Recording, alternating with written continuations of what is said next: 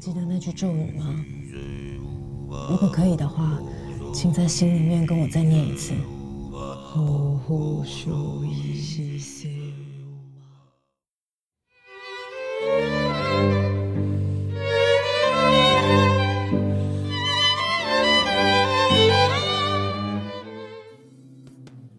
欢迎收听今天的阅读 Tango 书富比鉴赏会，我是 Sophia 和圣宁。不知道大家近期有没有被一部片的预告片吓到，或是看完电影一直被里头那句咒语“火佛修一心萨无谋”洗脑，觉得在脑中徘徊挥之不去呢？我们今天要介绍的就是堪称台湾影史以来最恐怖的恐怖电影《咒》，真的让我很惊艳哈！我上次看到那么可怕的电影，应该是泰国的鬼片的，就是《鬼影》的。其实我跟 Sophia 都是不太在看鬼片的，我们不想自己吓自己。我没有，其实我超级喜欢看鬼片的，只是对鬼片的标准很高。因为最近常在 Netflix 看到他们自制的很多奇怪的烂片，所以有点被雷到，不想看了。主要是有朋友大力推荐。你这样讲的意思就是说，咒赢过很多外国拍的鬼片是这样子嘛？对不对？对。错，那推荐你看这部电影的人，跟他的身份讲说这部电影很好看，很有说服力，是不是？对，因为也是剧场相关的工作者，所以就觉得诶，特别有说服力。好，那这部电影呢，其实咒嘛，顾名思义，它只是跟咒与符咒有关的诅咒。对，那我这里呢，就先分享故事给还没有看过这部电影的朋友。不过呢，大家有没有听到我们今天的底层配乐是比较轻松的爵士乐？因为这个电影已经很可怕了哈，我们想放轻松一点，让大家比较不会听节目的时候觉得哎，好像毛毛的。故事呢，我用我的方式来讲啊。如果大家呢听完之后想要去了解的话，可以到官方先看预告，或者是呢看我们的文章都有哦。好，那他的故事其实呢，主要是讲说六年前呢，有一名女生叫李若男，然后她跟她的男朋友还有男朋友的算是亲戚吼，阿东跟阿元呢三个人组成了一个 YouTube 的频道，叫做。破鬼特工队。对，那时候说比来说，这个就是白目的小孩成立的频道，对不对？白目大学生，意思就是要破除鬼怪迷信嘛，所以他们就是要去一些大家说的可怕的地方呢，去说根本没有鬼。那他们这一次呢，就把目标呢锁定在一个传说中呢说城市中心绝对不可以去的地道。其实呢，阿东跟阿元两个人就是陈家的人，没错。他们呢，主要是因为这一次被舅公说要返乡祭拜，所以呢，他们就决定说，透过这一次的祭拜呢，也偷偷的跑去那一个不能去的地道，嗯、因为那个地方非常的偏僻。对，好，他们到了在偏僻山区的陈家的时候呢，发现一切都显得很可怕，很诡谲无常，似乎他们拜的好像不是正神，不是我们平常看的那种神明，拜的叫做大黑佛母。对，而且很可怕的是呢。在拜拜的过程呢、居然呢还被大黑佛母旨意说，诺兰肚子里面的小女孩为了把名字献给大黑佛母，三个人呢就觉得整个状态越来越诡谲了哦，然后就随着他们呢真的打破禁忌，跑去那一个不能去的地道。阿东跟阿远呢当下立即死于非命，李若男这时候就仓皇逃离了陈家，可是他不知道这个诅咒就跟着他挥之不去了。好，那。六年过去之后呢，李若男因为经历了很多事情，包含他们家人也因为这个诅咒受到了一些很严重、很严重的伤害之后，濒临精神崩溃了，常常看心理医师。那在状况慢慢的好转的时候呢，他决定把他的女儿朵朵接回到身边照顾。可是没想到朵朵开始出现一些奇怪的行为了，会咆哮，会说看到奇怪的坏坏，也就是我们说的鬼怪哈。嗯。然后呢，甚至皮肤溃烂跟瘫痪。所以呢。是不是当年李若男没有把女儿献给佛母的这个诅咒实现了呢？那地道中的影片呢，居然还成为了一个诅咒。对，只要看过地道影片的人呢，都会离奇的死亡。嗯，要么是意外，要么是自杀。这时候，当 Sophia 说的那一句“我佛修一，心煞无谋”，对，再次送起的时候呢，哇！我相信很多人跟我们一样，在电影院看都看到毛骨悚然。原来呢，那个并不是神，是邪。然后那句话呢，并不是祈福，它其实是祸害哦。真相呢，其实是还蛮让人觉得很可怕，蛮让人毛骨悚然的。而且重点是，这个诅咒呢，牵动的不只是片中的李诺南啊，还有其他人，还有呢，坐在戏院观看的观众们。这个是可以讲出来的吗？你可以决定要不要讲。讲之前说个防雷线。好，那我们听完了故事大意以后，我现在要来讲，就是我很喜欢它的一个地方。拍摄手法主要都是第三人称视角，或是女主角她手上拿着的那个 V8 所拍摄的影片片段剪接出来的，或者是什么行车记录器啊、手机啊，或是女主角的自拍啊，教导大家怎么念那一句咒语等等。可能有的人会说：“哎，这太不自然了，怎么可能为了要救女儿的时候，哎，手上还不停拿着那个 V8 在拍摄，怎么不会什么落在某处之类的？”但是这个相信就是各位观众朋友看到最后结局，就是我们刚刚讲说，哎，可能考虑不要说出来那个地方，就会发现这样一切这么做的行为都是有原因的，而且你知道这个原因以后，你会更感觉到带来的恶意。我觉得这个方式让我们看了很有临场感，就很像我们也是当事者一样，很像李幼男在讲话的人就是我们。对，而且很多人会怕这种拍摄手法会晕，或是头晕想吐，因为一直镜头晃来晃去。但我觉得咒已经算是非常不晃的了。像我个人非常容易头晕，也是看了没有任何头晕不适的感觉。像这种拍摄手法，我很喜欢的。诅咒也是这种为纪录片形式的，还有一个是美国的忐忑，有兴趣的朋友都可以去看一下这两部，也是超级恐怖的。好，那这一点呢，也是我非常喜欢的，就是说不要讲这个拍摄手法，其实呢，在世界影史上呢，并不算少见，可是呢，在国片上这样呈现，而且呈现的很杰出，又有代入感的呢，我觉得算是很少了，对不对？对啊，还要再补充一下，忐忑这个导演大概在可能二零一零年前有一个作品叫做 VHS，就是当时的录影带的别称，也是这种拍摄手法超恐怖的，大家喜欢这种的一定要去看。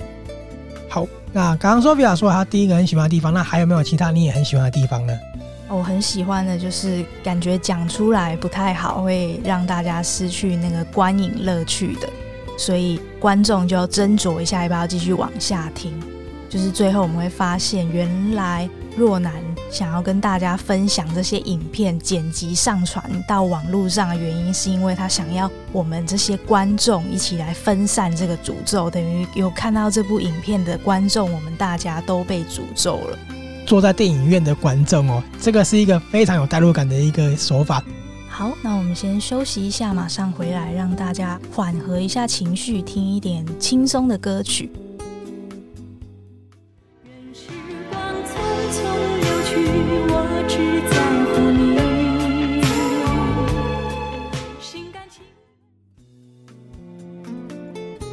听到的歌曲是邓丽君的《我只在乎你》，因为电影真的太可怕了，所以就放一下不相干的音乐，缓和一下惊悚的感觉。而且电影中的若男，他一心一意只在乎想要救女儿朵朵。那我说完了喜欢咒的地方，盛宁有没有什么补充，或者是你个人喜欢的地方？呃，我们选这首歌呢，就是刚刚说菲亚说的。李若兰一心一意在乎朵朵，其实呢，很多人就是说李若男他的电影里面的很多行为，包含诅咒是有争议性的。但是呢，我觉得这是呈现出一个妈妈她对女儿的一个母爱。虽然说有人说刻画的不深，但是至少她为了女儿，她最后什么都不怕了。这是我很喜欢的一点。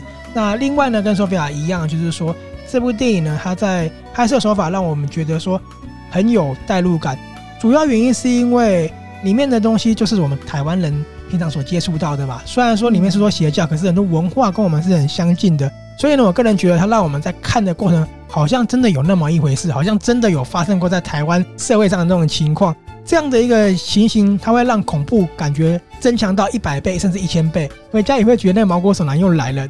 对，跟大家补充一下，这个改编的新闻就是导演的灵感来源是二零零五年高雄发生的一起。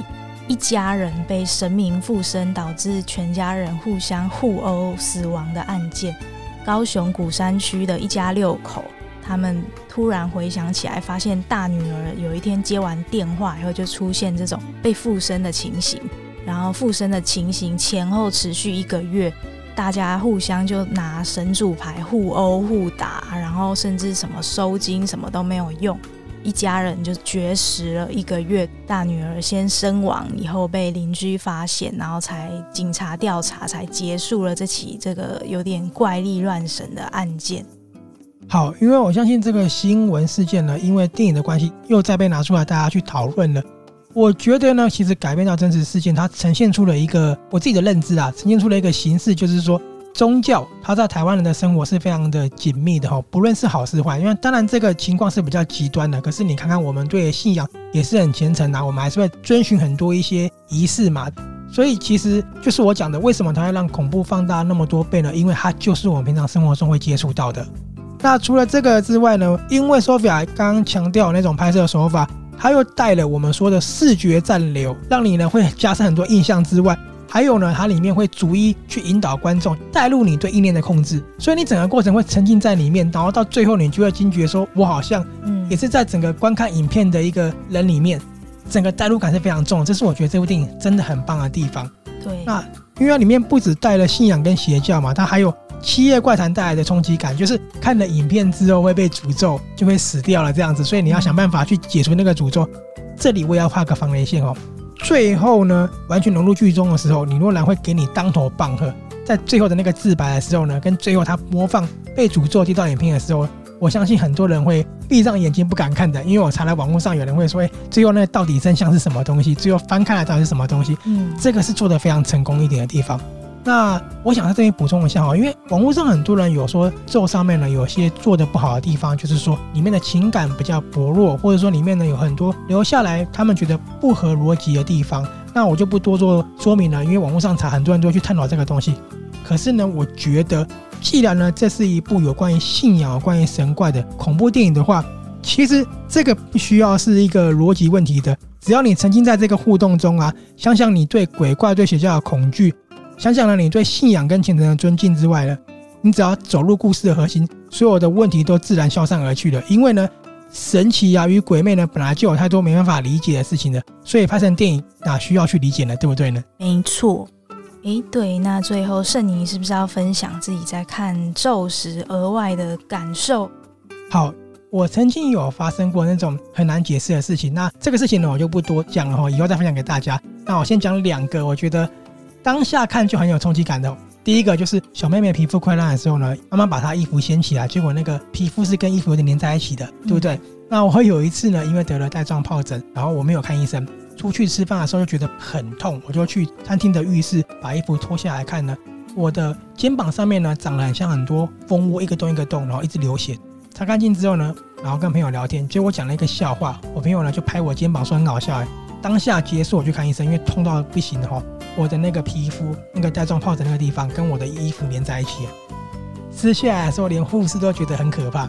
这个我看那个小妹妹那样的状况的时候，我就能感受到那多痛苦了哈。那第二个呢是关于白目的事情的。